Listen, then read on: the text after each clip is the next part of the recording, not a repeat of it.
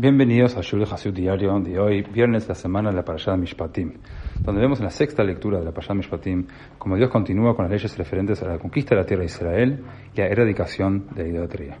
Como dice el versículo Babaltem lo que en vez de servir ídolos, debes servir a Dios, tu Dios.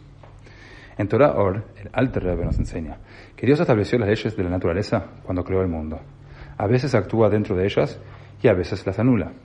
Los dos nombres de Dios usados en este versículo se refieren a esas dos formas en las que Dios se relaciona con las leyes de la naturaleza. El primer nombre, Hashem, se refiere a él cuando ignora las limitaciones de la naturaleza. El segundo, el dijeron, se refiere a él cuando obra dentro de las leyes de la naturaleza. Así que, que en este versículo Dios nos está diciendo que nos refinemos espiritualmente, servir, hasta que para nosotros lo sobrenatural se vuelva natural convirtiéndose en nuestra segunda naturaleza. Cuando nos elevamos a este nivel de conciencia, vemos todo en la vida desde la perspectiva de Dios y vemos todo lo que sucede como parte de su providencia todo abarcadora.